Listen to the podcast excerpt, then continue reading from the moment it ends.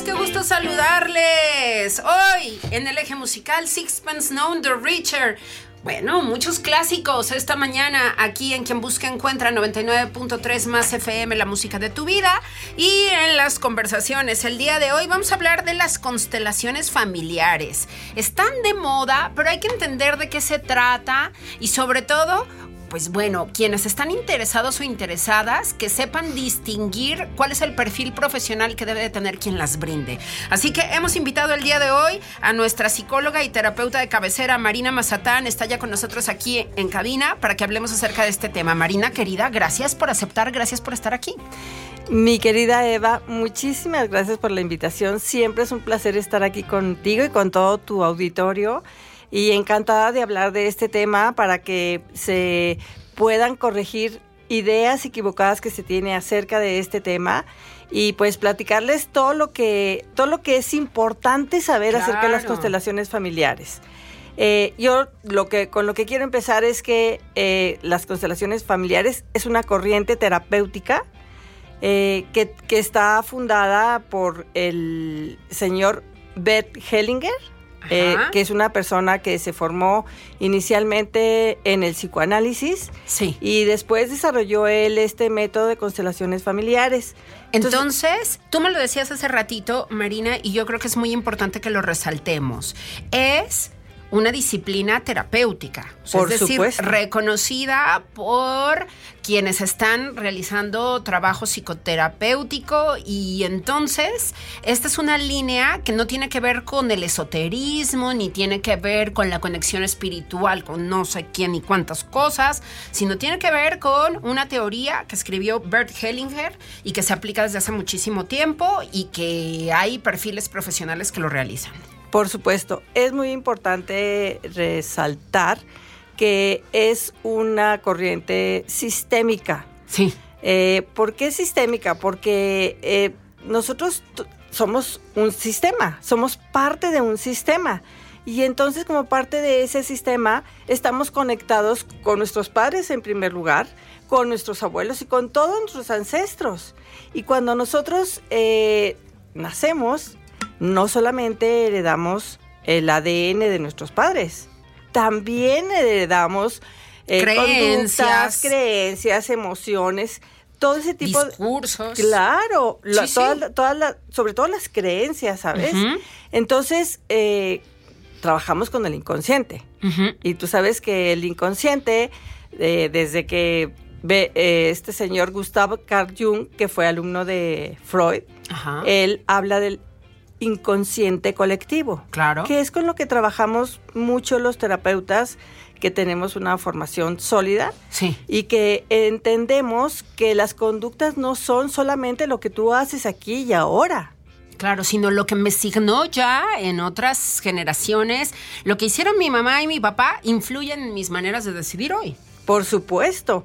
Y, y eso es muy importante que lo consideremos porque eh, nos encontramos con personas que dicen, eh, es que yo ya he trabajado muchísimo, ya he hecho todo, todo lo que está en mis manos y mi, y mi tendencia a escoger, por ejemplo, el, mismo tipo de pareja, el mismo tipo de pareja agresiva, este, que, que me lastima, etcétera, lo sigo repitiendo y tengo claro, tengo consciente que no es lo mejor y sigo cayendo en eso. ¿Qué está pasando con eso? Hay patrones ancestrales que nos llevan inconscientemente a escoger el mismo tipo de pareja, por ejemplo, ¿no? En el caso de las parejas. Entonces hay que ir allá atrás a resolver todo lo que estos patrones nos dejaron por por las vivencias de nuestros ancestros que probablemente no se resolvieron. Y esto es muy padre, Eva.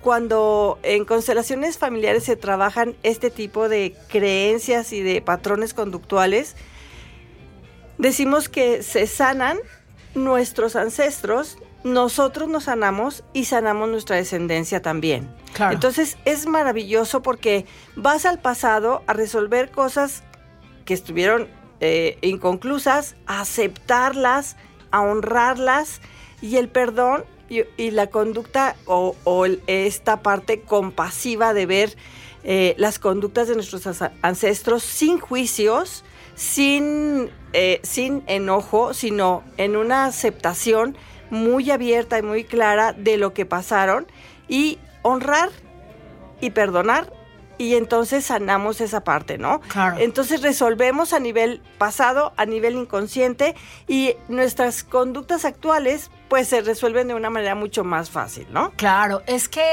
eh, yo creo que son, en, en, la dinámica básica que nos comentas que tienen las constelaciones familiares, justamente yo creo que ayudan a todas esas situaciones que de repente no tienen un lugar formal o textual en nuestra familia, en nuestro hogar, en nuestro entorno, y que de repente requieren justamente la revisión de eso que ocurrió para darle el cierre adecuado y el carpetazo que se necesita para que sigamos evolucionando. Claro. Y muchas veces en las familias no, vamos viviendo la vida con nuestros conflictos, con nuestras cosas, este, pues entre que medio se perdona y no se perdona, y al ratito además ya entran en temas tabús o se entran en temas tabús, entonces de eso no se habla, como en la película esta de Disney de No se habla de Bruno, ¿no?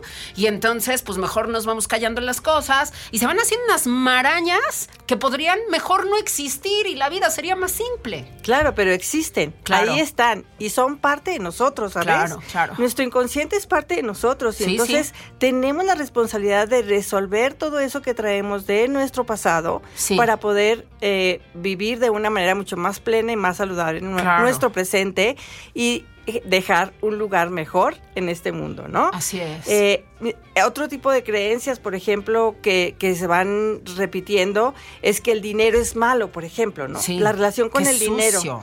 es sucio. Y entonces sucede que vas hacia atrás y te enteras de que en la familia eh, se desintegró por cuestión de una herencia. Y entonces la heren- al, al disputar la herencia, la, la familia se divide, se separa y entonces dice, no, la, el dinero es muy malo porque separa familias, ¿no? Y vas con esa creencia y empiezas a hacer dinero y dices, no, no, no, mejor no, porque ¿qué, qué tal que si yo tengo mucho dinero, a se, se me va a dividir mi, familia. fa- mi familia y no quiero Claro. eso, nadie queremos eso. Y son creencias equivocadas, ¿no? Son Claro. lo que llamamos también creencias limitadas y por eso es importante ir hacia atrás y resolver todo aquello, ¿no? Claro, Las claro. constelaciones familiares nos permiten hacerlo eso de una manera muy segura y mira, Eva, realmente ir al inconsciente a través de las, de las constelaciones familiares es una de tantas herramientas terapéuticas para Sí. trabajar con el inconsciente. Claro. Entonces creo que, eh, pero sí es importantísimo que quienes hagan este trabajo realmente sean personas profesionales. Así es. Hace ratito lo comentábamos fuera del aire, ¿no? Y tú decías, a ver, es muy importante que lo hagan con personas que realmente sean profesionales de la psicología y no cualquiera que de repente vio la película esta española que se puso de moda y empezó a hacer este tipo de prácticas. Hay que hacerlo con gente que lo haya hecho ya durante mucho tiempo Claro. y que haya tenido incluso mentoría en estos temas de gente todavía más grande en el tema. ¿Cómo, cómo podríamos distinguir el, el perfil de quien va a hacer la constelación para saber si es adecuado o no? Definitivamente hay que conocer la formación del terapeuta que trabaja con, con- con este Lo tema. ideal sería que por lo menos tuviera una licenciatura en psicología para comenzar. Yo diría que sí, Lo menos. por lo menos. Ajá. Mira, eh, estoy invitando a un taller Ajá. que estamos organizando para el 17 y 18 de este mes. Sí. Eh, mi, eh, la persona que va a hacer este trabajo se llama Mariano Bustamante. Sí. Él es psicólogo. Yo puedo decir con orgullo que fuimos compañeros en la escuela. Pero él eh, se fue a Guadalajara y se formó en, en este tema de constelaciones familiares. Tiene más de 30 años trabajando en este tema. O sea, no, este no es una, No es ningún improvisado. No es ningún improvisado que salió ahora que con la Que película y todo esto. No, tiene 30 años de formación y de experiencia. Él fundó el Centro Sistémico de Guadalajara, de allá de tu tierra. Eh, él lo formó lo, junto con su esposa, que también es coach Ajá. este, organizacional, que, es, que está muy relacionado con, la, con las constelaciones familiares. Y ahí también están formando terapeutas en constelaciones familiares. Sí. Entonces, realmente... Son una institución en el tema, vaya. Claro, son una institución y te voy a platicar parte de su formación. Aparte de la estructura eh, formativa que siguió en su, en su carrera como constelador, Eh, de hecho, coincidimos nosotros, eh, los dos coincidimos después de muchos años de no vernos, fuimos a un taller con Beth Hellinger. Anda, Este, con sí, el creador mismo claro. de las constelaciones. Una, una gran personalidad del señor. Era, era un señor alto, era alemán, este, alto y una presencia que de verdad te impactaba. Entonces, eh, todo lo que él trabajaba como constelador, bueno, realmente es admirable y yo tuve la fortuna de ir a dos de sus eventos y Mariano, bueno, fue a todos los eventos de Bert Hellinger que hubo aquí en México eh, y su formación muy sólida y pues sobre todo su experiencia, ¿no? Claro, claro. Y va a estar acá en San Luis Potosí. Eh, está aquí el 17 y 18 de marzo, Sí. eh, con los horarios de 3 a, a 9 de la noche, es viernes 17, sábado 18, de 9 a 3 de la tarde. Ujú.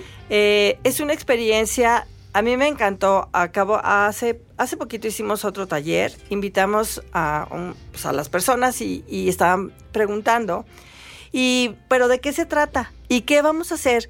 Y a mí me encantó la, la- la respuesta que dio Mariano y les dijo, muchas cosas de las constelaciones familiares no hay que conocerlas tanto a nivel consciente, Claro. a nivel de qué, qué, qué estructura tiene, cómo se va a hacer, etcétera. No, creo es, son, son situaciones fenomen- fenomenológicas que hay que vivirlas para entenderlas.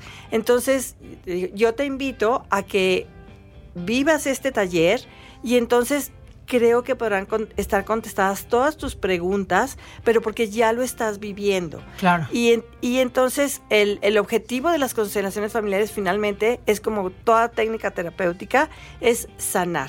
¿no? Claro. Entonces, y realmente hay experiencias, la gente comenta de sus experiencias. Esto también quiero aclarar que es un proceso. Claro. No es que porque tú vayas a, una, a un taller de constelaciones Ya. familiares, ya resolviste tu asunto. No, las constelaciones familiares te enseñan, te muestran qué es lo que está allá atrás y pues obviamente que hay que trabajarlo y esto es un proceso, ¿no? La maravilla de trabajar con el inconsciente es que realmente estás yendo al origen de, de todas las cuestiones que, que te, que están Que te hacen decidir. equivocadas, ¿no? Que, que en el momento no se están haciendo de la, de la manera más saludable. Entonces, realmente es relativamente mucho más rápido a que estés trabaje y trabaje y trabaje en comportamientos, eh, solamente en el consciente, en donde eh, haces esfuerzos y esfuerzos y las cosas siguen igual. Claro. O muy poquito cambia, ¿no? Entonces, esa es la gran ventaja de las constelaciones familiares. Bien. Pero sí es importante que, que quien las dé sea muy un profesional. profesional. Claro, claro. Marina, ¿cómo podemos llegar justamente a tener más información sobre este evento en particular y a dónde nos podemos comunicar? Si hay personas que nos están escuchando y que dicen, sí, sí, yo sí le voy a entrar, me voy a inscribir. Sí, ¿Dónde? por supuesto. Hay que llamar a mi teléfono 4441 41 9433 y también al teléfono de María Nieto que es 44 41 74 67 37. Ahí les damos toda la información, costos, lugar, etcétera. Todo. Y de- realmente están cordialmente invitados. Estoy segura que no se arrepienten de verdad. La experiencia que hemos tenido de los talleres a los que hemos organizado, la gente sale muy contenta, ¿no? Porque eh, realmente se entera de muchas cosas que a veces ni en Ni, cuenta. ni ¿no? sabías. Así Sí. es, así Pues es. de tu mano, Marina, seguramente es gran garantía. Y también, si estás trayendo a este súper profesional, seguramente Mariano, pues bueno, tendrá la oportunidad de compartir todo este trabajo que ha hecho de investigación, de estudio Claro. y sobre todo de práctica, como bien tú lo dices. Así que imperdible. 18 y 19 de marzo aquí en San Luis Potosí. 17 y 18 de Perdón, marzo. 17 y 18 de marzo Sí. para que aprovechen y bueno, pues realmente podamos ir mucho más allá en esas circunstancias que no hemos podido cambiar desde hace muchísimo tiempo. Así. Seguramente muchos de los que nos están escuchando el día de hoy dirán, híjole, sí, yo ya llevo mucho tiempo trabajando desde el dejar de comer, dejar de fumar, este, dormir mejor, tener éxito en los negocios. Muchas veces Mejorar esas cosas tienen que ver, mejorar mis relaciones de pareja, etcétera. Muchas veces tienen que ver con esos hilos que no hemos terminado de cortar y que viene muy bien que los estudiemos. Querida Marina, gracias por la visita, gracias por la invitación. Y bueno, a usted que va en tránsito y le interesó este tema, si no alcanzó a apuntar el teléfono de Marina, no se preocupe. Usted me manda un mensaje a través de las redes sociales a Pregúntale a Eva y yo con muchísimo gusto se lo brindo a través de la vía que usted me escriba. ¿Sale? Marina, querida, muchas gracias. Gracias a ti. Me gustaría nada más cerrar con esta frase que viene en nuestro flyer de, de este taller que dice, Constelaciones familiares, un espacio para restablecer la conexión con nuestras raíces, sanar emocionalmente y enfocarnos hacia la salud y hacia la vida. Bien, qué bien, qué bien, qué adecuado y qué sano sobre todo. Muchísimas gracias, querida Marina. Siempre un privilegio tenerte. Nosotros vamos con There She Goes, otro de los éxitos de Sixpence No The Richer. Ya volvemos. Esto es quien busca encuentra el lunes.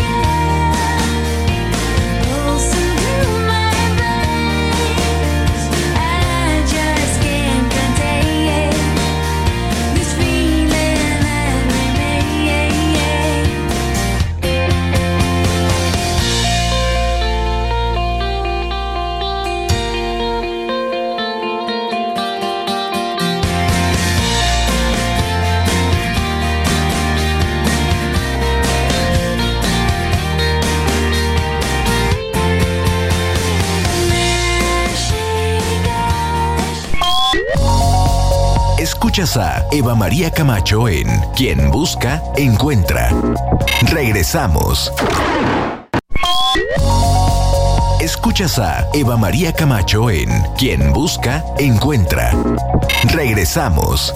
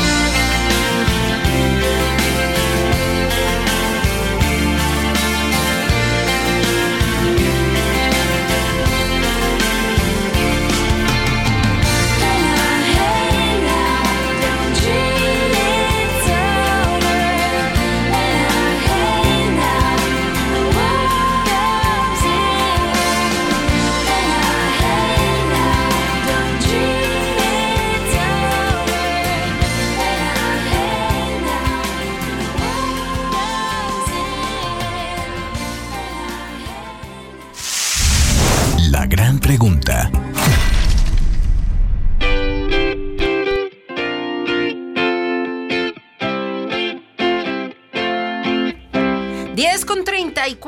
34. Qué bueno que continúan con nosotros. Eso fue Don't Dream It's Over, con la versión muy particular de Sixpence Known the Richer, el eje musical de esta mañana. Hoy ya tenemos en cabina a la psicóloga Lourdes Curiel, ex integrante del voluntariado de Damas de la Cruz Roja de San Luis Potosí, porque queremos escuchar mucho más acerca de este voluntariado que necesita la Cruz Roja y al cual, bueno, pues pertenecen muchísimas personas que trabajan ya institucionalmente desde hace tantos años. Lourdes, gracias por estar aquí, gracias por la visita, ¿cómo estás? Muy bien, gracias por la invitación, a Ale, a ti. Pues siempre es un orgullo para mí hablar de Cruz Roja, pero más que se interesen en ella. Claro, tú conoces muy bien a la Cruz Roja y además históricamente te ha tocado vivir varios momentos. Sí, eh, yo estuve 22 años eh, seguidos en Cruz Sí. Roja. Mi primer contacto con Cruz Roja es en el año de 1962 Sí. año en que mi mamá fue voluntaria de Cruz Roja y que yo tenía seis años. Pero mi mamá en 1969 fue eh, presidenta, eh, la presidenta más joven que ha tenido Cruz Roja hasta 1973. Sí. Eh, ahí yo formé, bueno, a tanto andarla acompañando, eh, formamos un comité juvenil. Eh, en ese tiempo se usaba que hubiera reina y Sí. princesas. Sí. Luego eso desapareció. Pero este, mm, todas, eh, que éramos unas 10, íbamos los sábados a aprender primeros auxilios, Qué bueno. eh, que nos sirvió muchísimo, Claro. y ayudar a los médicos, a las enfermeras, desde lavar instrumental, este, doblar gasas, lo que fuera. Era los sábados en la mañana porque todas estudiábamos, era una época en que yo estaba en tercero de secundaria y en prepa. Sí. O sea que definitivamente pues no, no podía, en cuanto mi mamá dejó de ser presidenta, pues yo adiós. Eh, pero en 1997 me invita la presidenta, ahora llamada coordinadora, eh, a formar parte ya seriamente de voluntariado damas y ahí continúo hasta 2019, o sea, 22 años Wow. ininterrumpidos. Sí, entonces, eh, eh, la- pues sí, conozco de Cruz Roja. Conocer de Cruz Roja es una obligación. Sí. La Cruz Roja tiene diferentes sectores que Sí. se le llaman. Eh, uno de ellos es da- co- voluntariado damas, Sí. Pero también hay socorrismo, juventud, este, enfermería, eh, ¿qué más? La parte de Eh, capacitación también, capac- ¿no? Bueno, capacitación es para todos los sectores una obligación, Sí. ¿sí? Según el sector en donde estés. Sí. ¿Sí? Para damas en específico es la recaudación de fondos. Sí. Sí. sí. A través de la colecta nacional principalmente, Claro. eh, en las fechas que se marca de manera nacional y que han visto en prensa que la inicia el presidente, Claro. eh, con el presidente de Cruz Roja a su vez. Este, eh, sus actividades son una capacitación constante, o sea, tú, eh, por ejemplo, una de las principales que tienes que tener es la historia de Cruz Roja, Claro. saberte de dónde nació, dónde nació, nació en Suiza, Sí. ¿sí? Actualmente la sede internacional está en Suiza En Ginebra. en Ginebra, Suiza, y es la institución de ayuda humanitaria más grande del mundo, para Así que es. te des idea. Eh, la capacitación es constante, lo que más, como ya te eh, lo mencioné, lo primero que tienes que saber tú como voluntario es la historia de Cruz Roja, Sí. eh, que tiene todo un manual. Luego, eh, estar capacitada en seis acciones para salvar una vida que son muy específicas como eh, la respiración cardio, eh, Pulmonar. Este, y así diversas, eh, son seis acciones principales que las tienes que estar repitiendo, porque por ejemplo ahorita yo las he tomado 22 veces Sí. y si me pones a hacer una de las maniobras, puede que te falle, porque se necesita de mucha práctica. Claro. ¿sí? Otra es primer respondiente. Primer respondiente es una capacitación que dura en teoría y práctica muy someramente día y medio. No te puedes salir de Cruz Roja hasta terminar. Y ese primer respondiente lo tienes que tomar casi cada año Sí. porque también es una cosa que si no la practicas eh, se te olvida. Claro. ¿Sí? Esas dos, tanto las seis acciones para salvar una vida como primer respondiente, se hacen en simuladores. Sí. En simuladores que existen en Universidad Cruz Roja. Sí. Son tan reales que una vez yo iba con una persona y pasamos por el, por el área donde están todos los simuladores y me dijo, pobrecitos niños, ¿por qué nadie los cuida y están tan solos? Le dije, no son niños, son muñecos. Claro. Y los usamos para aprender. Sí, porque pues no vas a, a, este a practicar en, en un humano Claro, sin claro. saber, ¿verdad? Este primer respondiente que te digo que es, e- e- ese es bien importante porque a lo mejor te cura por el primer respondiente, pero por el primer respondiente mal hecho puedes eh, hacer un desastre. Es demasiada ejemplo, responsabilidad, pero Sí, alguien tiene que asumirla. Sí. Eh, una de las, eh, por ejemplo, eh, eh, tendemos mucho a, a escuchar este, recomendaciones de la comadre. Si te, si te quemas, este, ay, ponte cebolla.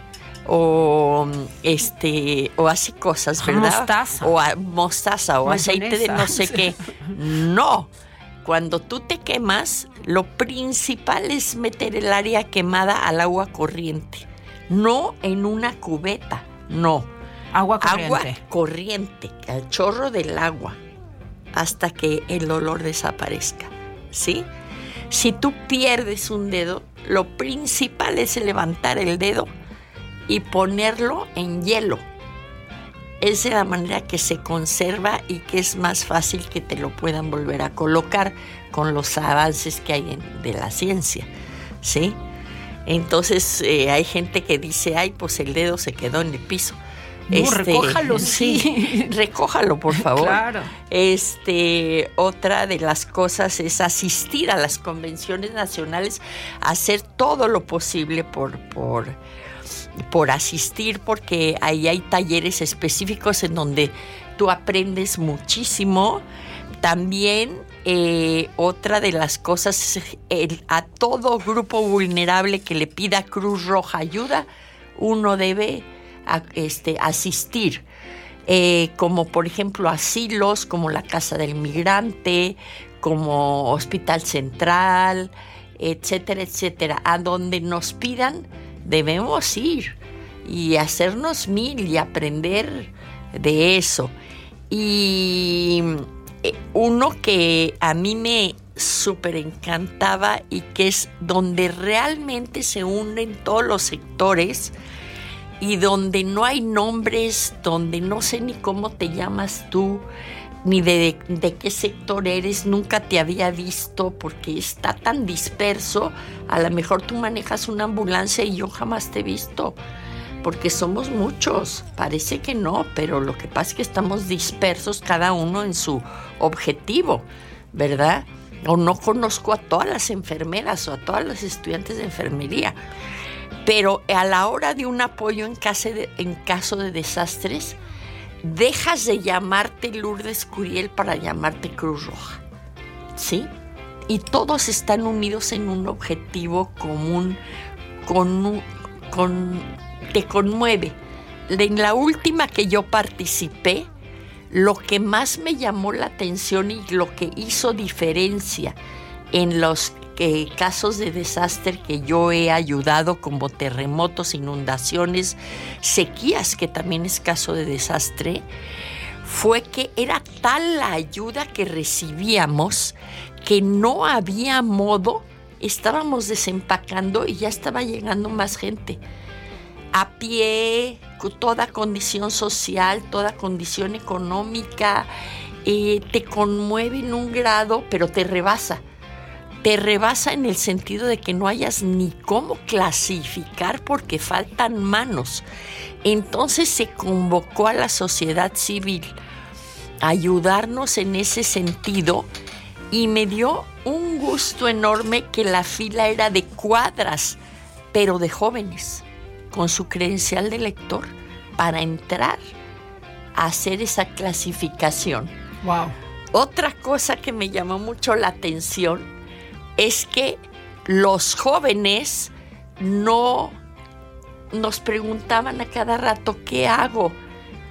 E, es que llegó frijol, arroz y no lo encuentro, porque todo el auditorio se desmonta para, para clasificar. Saben que los jóvenes no veían nada de lo de arriba, arroz, azúcar, aceite, está por abecedario, porque los jóvenes ya están acostumbrados a mirar para abajo. Con el celular. Con el celular, qué impresión. Pero bueno, los capacitábamos, pero sí me dio mucho gusto que ya los jóvenes se integren. Qué bueno. Antes era de la señora desocupada o de viejitas o de así. Y los jóvenes de veras tienen una pila que nos ayudan muchísimo. Y ahí ya no es tu uniforme de gala con aquella mascada Pineda Cobalini, con tus medallas y con el uniforme de gala eh, o con cualquiera de los múltiples uniformes que tenemos, que cada uno tiene una, un objetivo y que además nos cuestan. A los voluntarios nos cuesta todo lo que usamos. Si tú ves a una señora este, con un uniforme y luego con otro y luego con otro, no creas que le está costando el Cruz Roja. Nos cuesta a nosotros y es una obligación comprarlos. ¿Sí? Claro. Entonces eso es muy importante aclararlo. Incluso antes podíamos ir a comer con uniforme, ahora está prohibido. ¿Sí? Lo que no sea una actividad de Cruz Roja, te lo No te tienes permite que quitar. No te permite porque no estás haciendo labor de Claro. Cruz Roja. Estás comiendo en un restaurante. Claro. Y las reglas son muy importantes. Por último, les quiero decir que pertenecer es muy fácil, eh, que hay muchos sectores para Sí. toda la población. ¿A dónde vamos si queremos ser voluntarios o voluntarias? A Delegación Cruz Roja de Avenida Juárez. ¿Sí? Ahí les dan toda la información y hay para todas las edades, para todos los gustos. Para todos los tiempos. Y para todos los tiempos eh, y sobre todo las edades, te digo, porque ahorita juventud es una gran ayuda y a veces creen que por estar en Cruz Roja ya no van a ir al antro. Y sí, y sí, este... Van a ir a las dos cosas van a ir a tener las más dos amigas cosas. y amigos que nunca. Sí, entonces, este, sí, yo los invito porque si tú, principalmente porque si tú crees que tienes un problema, al entrar a Cruz Roja dices, wow, Mis problemas se mis minimizan. problemas se minimizan o yo ya ni tengo nada. Claro. Después de ver lo que ahí sucede. Claro. Entonces te ubica sí, te sí. ubica en una realidad en la que estás y por la que debes estar siempre agradecido. Así es, Lourdes, qué dicha, qué privilegio tenerte acá. Gracias por esta invitación. 22 años consecutivos de voluntaria y bueno, su mamá fue la presidenta más joven del voluntariado de damas que hacen un excelente trabajo y que por supuesto se encargan no solamente de difundir, sino además de estar atendiendo un sinnúmero de factores que nadie más hace. Y bueno, tanto que agradecerle a la Cruz Roja y por supuesto a ti, Lourdes. Qué magnífica visita, qué gusto tenerte aquí en cabina. Estamos en contacto, ¿no? Hay que seguir insistiendo en esto porque la Cruz Roja hace todo por nosotros. Sí, por absolutamente todo el mundo y la colecta, pues qué bueno que se da cada año y qué bueno que la apoyamos, pero qué mejor que quienes tengan ese gusanito, esa inquietud, vayan y se presenten directamente y se conviertan en parte de la institución. Muchísimas gracias. Ah, Gracias a ustedes, a las dos, por recibirme, por invitarme. Eh, pues estuve feliz y como ven casi no me gusta hablar. Muy bien, querida Lourdes, muchas gracias, muchas De gracias, nada, qué gusto placer. tenerte. Lourdes Curiel, ex integrante del voluntariado de Damas de la Cruz Roja de San Luis Potosí, haciéndonos esta invitación. Vaya, vaya ahí en Avenida Juárez a la Cruz Roja y apúntese, vale la pena, ¿no? Le va a transformar la vida, sin duda. Nosotros hacemos una pausa y regresamos con más. Escuchas a Eva María Camacho en Quien Busca, Encuentra. Regresamos.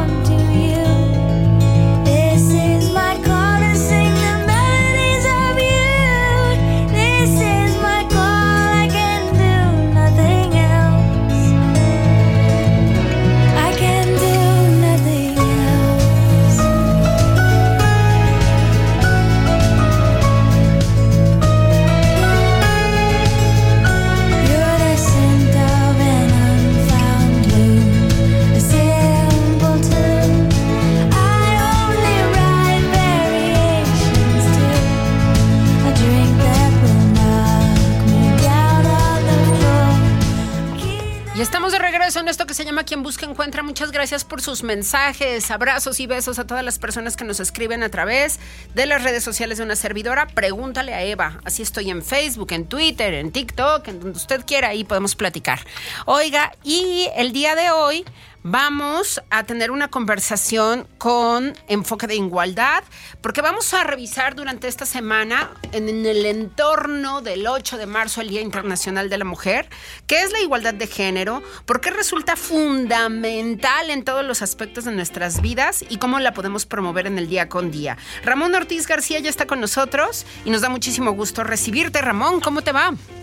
Hola, ¿qué tal? Muy bien, muy bien. Aquí igualmente, eh, gustoso de saludarles. Muchas gracias por aceptar esta conversación, Ramón. La, la igualdad de género, ¿con qué se come y cómo se comprende?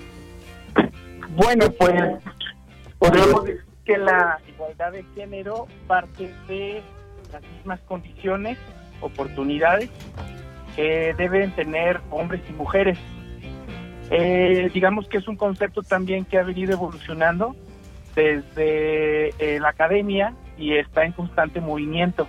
Y lo que busca principalmente es identificar que todas las personas podamos tener las mismas oportunidades de acceso y de desarrollo y, cuando identifica estas desigualdades que principalmente desfavorecen a las mujeres, pues bueno, hacer acciones concretas para reparar, digamos que esa em, esa desigualdad en la que se encuentra, que principalmente también es histórica.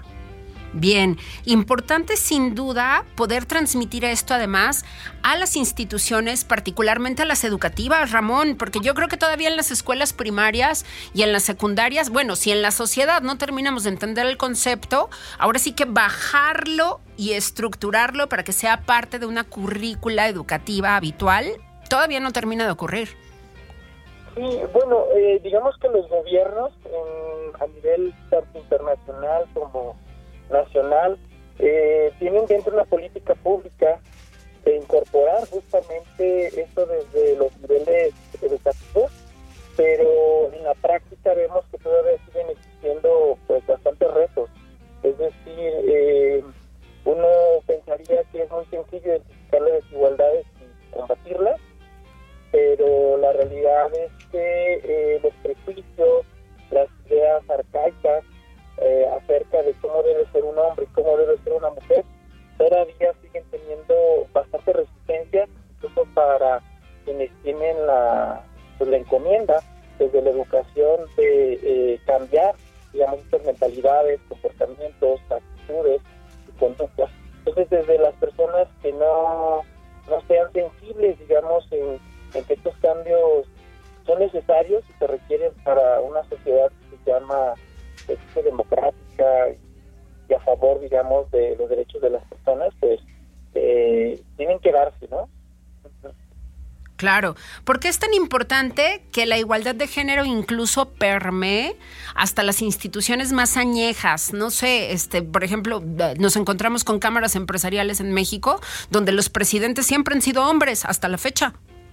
Claro, justamente en el marco de la conmemoración de, eh, del Día de la Mujer, busca evidenciar las posiciones, condiciones y situaciones en las que se encuentran las mujeres y los datos eh, mundiales son escalofriantes. Las mujeres son dueñas del 1% de toda la tierra en el, en el planeta. En las cuestiones empresariales